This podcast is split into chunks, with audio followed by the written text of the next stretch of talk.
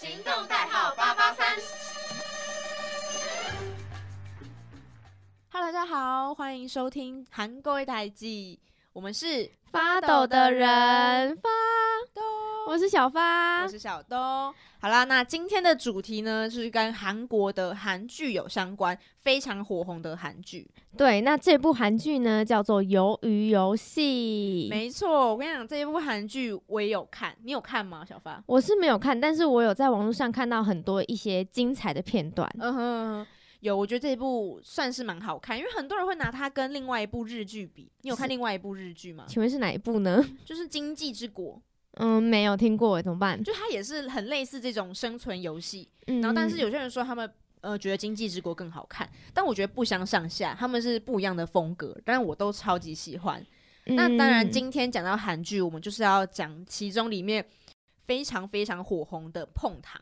对，而且碰糖其实也在我们的就是国小啊，或是回里回忆里面出现过吧。对，我觉得就是很像是韩国人的干妈店里面会卖的东西，他们的小时候的一种回忆的感觉，就很像我们嗯。现在去可能吃到什么棒棒糖或什么跳跳糖、或麦芽糖，糖，那种嗯，就是会有一种中药行会给那种，你知道我讲哪一个吗？你说鲜渣糖，鲜渣糖，对对对对，就是梅花状那个，对就对对，感觉很像是那样，所以我们今天就来讨论一下这个，而且我觉得这个好像也蛮好做的，对不对？对，因为它的需要材料是非常简单的，好像只需要苏打粉吗？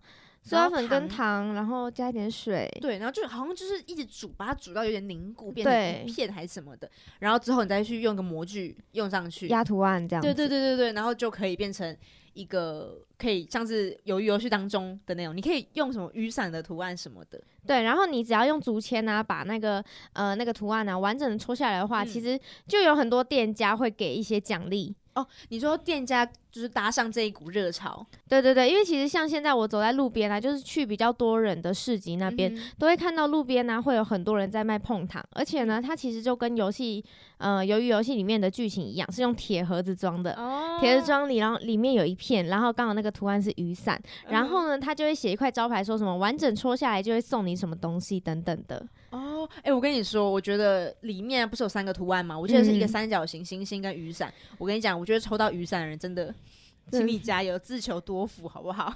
对，那你看完这部剧之后，嗯你会想要去尝试玩这个碰糖游戏，吗我？超想玩的。我那时候在看的时候，我就想说，就是男主男女主角在里面用用用嘛，我就想说，这哪有这么难呢、就是嗯这感觉很简单呐、我就是在那边把它一个一个边边戳下来，就是像戳洞那样子。嗯，就可以把它戳下来，这好像不是一件很难的事情。然后想说他们怎么会这么容易就又破掉，给我碎掉，然后就被枪毙。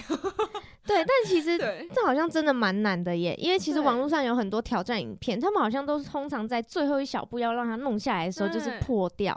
对，因为好像是因为它很脆，它太脆了，所以很容易就是你一不小心失手就啊，然后就一个小脚就拜拜，然后你就会被爆头。对，但是你不会死，对，你所以这又还。好。那如果之后有机会的话，你会想要在家里面自己做碰糖玩吗？会，我是真的会想要做碰糖来，就像是小零嘴这样子。然后重点是它又不是什么很难的甜点。然后我加上我自己也对这蛮有兴趣，所以我就觉得可以来尝试看看。所以我也就是建议听众朋友们，就是如果你看完对这很有兴趣，可以来尝试做看看，嗯就是不是你会觉得诶很酷或者很有趣，或给小朋友玩这样。如果啊你做的漂亮的话，其实真的可以拿出来卖了。对对对，然后就卖铁盒这样，然后搭上这一股风潮，可以大赚一波嘛。对，这样就是抢先商机啦。对对对，那讲到《游游戏》这部剧啊，有什么是让你最印象深刻的片段吗？印象深刻吗？我觉得在他们最后那个关卡，他们如果有看的人知就知道，嗯、我我后面会爆雷，我觉得我应该先讲一下。好，爆雷 B。对，就是他在最后面的时候有一个关卡是他们要走在那个玻璃台上面。嗯嗯，对，就走在那个玻璃上，然后我觉得那个真的超恐怖的。然后我印象很深刻，是因为那个整个是因为他会拍摄整个很人性的那个画面，因为他会拍除了人走在玻璃上面，还有后面一群人在看着这一部戏，就是好像看着呃那些人啊掉下去死掉啊，类似这样子。然后他们就走在另外一块上面嘛，他们就？坐在旁边，像电影院这样看着这一部戏的播出，嗯所以你就觉嗯得说，就怎么会有人做这样的事情，很泯灭人性那种感觉。然后加上是那个东西，好像在事后就是有被说这个东西是真的，他们这样拍。嗯，因为他们是演员，真的是走在那个玻璃上面，所以他们那边的表情跟整个动作跟。就是你看看到很多细微的小动作、小表情，他们是真的很害怕，因为你走在玻璃上这件事情就真的很恐怖。即使他们知道说可能下面是有安全措施的，你掉下去可能顶多就是啊很痛这样子，开开玩笑。可是当下你会觉得很恐怖。那对于我来说，我觉得最印象深刻的其实是那个一二三木头人那边哦就是我觉得也是对最经典的一个部分吧。因为其实那个小女孩在游游戏播出之后，整个爆红哎、那个超恐怖哎、对啊，就是我在网络上还有看到关于那个小女孩的闹钟。哦就是她在叫你，然后就是数到三二一的时候，就会特射出一个东西把你叫醒的那一种。哦真假的？真的，我觉得超好酷。酷，好酷、哦！对我以为是说他开始唱那个。哦，够吗？开始唱歌，你知道吗？有，他就先唱歌，时间到射你，这样叫你嗯起床。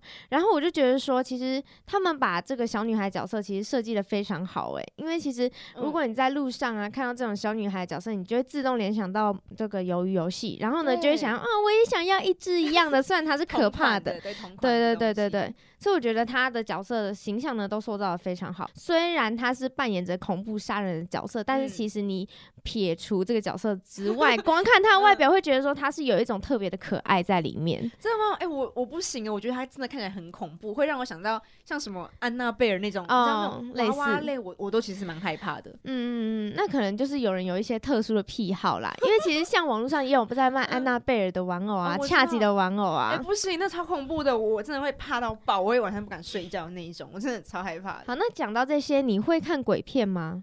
你说鬼片吗？对，我不看，我真的很害怕，我怕到不行。而且我讲真的，我其实对最害怕的鬼片是日本的那个贞子，就我觉得我自己嗯觉得我小时候有点阴影，就可能看过那一部。就你很小时候看的很恐怖鬼片，你就会留下那个很深刻的印象。我印象最深刻就是他从井里面爬出来，然后再爬出我的电视。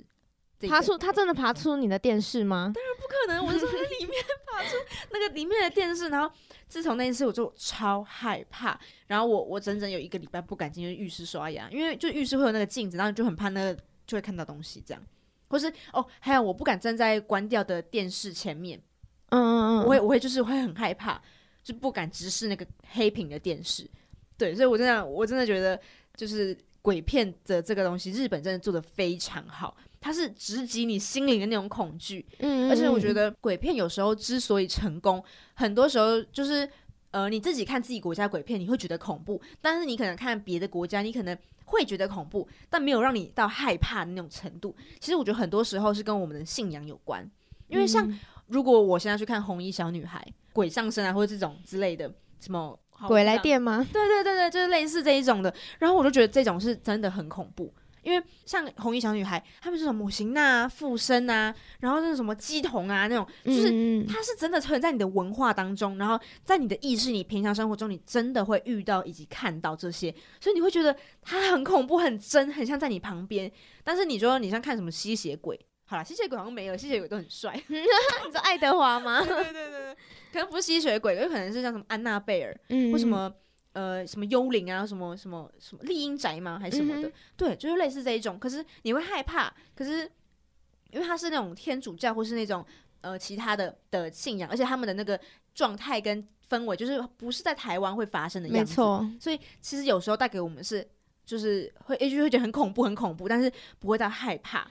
就是你不会看到一个东西就会联想到它马上会出现等等的。对，你会整个直击心灵的那种，超害怕的。所以鬼片我真的心得很多，因为我觉得超恐怖，我不敢看。那你敢看吗？我不敢看呐、因为我也超怕鬼的你。是一个不敢看鬼片的一个人。对，而且我从小到大唯一看过的鬼片还不嗯算鬼片哦，嗯，它类似惊悚片，它叫《嗯忌日快乐》，哦我知道这个，我跟你，我喜欢这一部诶，我觉得超恶心的耶我。觉得还还不错啦，就是 还蛮喜欢这一部，我觉得这部还蛮好看的。可是它的恐怖的地方，我觉得主要是在于音效，因为它哦会很安静，然后突然超大声的那一种。对我跟你讲，有些鬼片它是透过音效让你整个吓到，我会我会突然跳起来那种。看电影的时候，我就把帽子戴起来，嗯把耳塞戴起来，手遮住我的眼睛，露一个小缝看。我就问，那这样你到底怎么感受电影院的那个氛围跟音效？其实我原本没有打算要看那部，我是被同学拖去 的，过去是不是？但是还好我有戴耳塞。哎、你真的很害怕哎、你是怕到就是会在那个电影院里面，然后把耳塞戴起来，帽子戴起来，就是揪在一起的那一种，超可怕的！如果那时候有人从后面吓我，我一定会直接揍他 你的那一种对我真的超怕的，哎、超好笑，我完全可以想象，就是我们的小发在那边跳起来样子，真的。然后我就直接在电影院发抖，很冷是不是？你要在电影院发抖就是了。笑到发抖。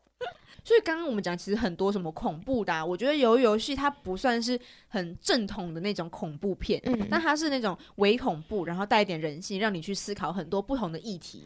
对，就是可能类似，就是当一个人在面对选择困难的时候，究竟是要牺牲自己，或者是拯救他人等等的。对，然后或者是说，可能你看你在金钱与人性当中，你要怎么去做抉择？就你想要这个。钱吗？你想要可以啊，可是你就去把你旁边人都是干掉那种。，对因为由于游戏里面他们的金钱啊，就是你死掉一个人，然后钱就会变多嘛，对不对？没错。对，所以我觉得他们的题材其实真的选择非常好，诶，因为大家在面对金钱的时候，其实会丢失自己的一点点理性。对，真的对，所以在里面啊，我觉得他们有隐喻一件事情，就是金钱，呃，人的生命在金钱面前其实不值一提，一文哦不值等等的感觉啦。哦，真的，我觉得有到这种感觉，就是整个整部戏想带给我们的主要的观念，应该也是这一种。好啦，那我们今天的韩国代记就先到这边告一段落喽。我们是发抖的人，我是小发，我是小兜，我们下次再见喽，拜拜。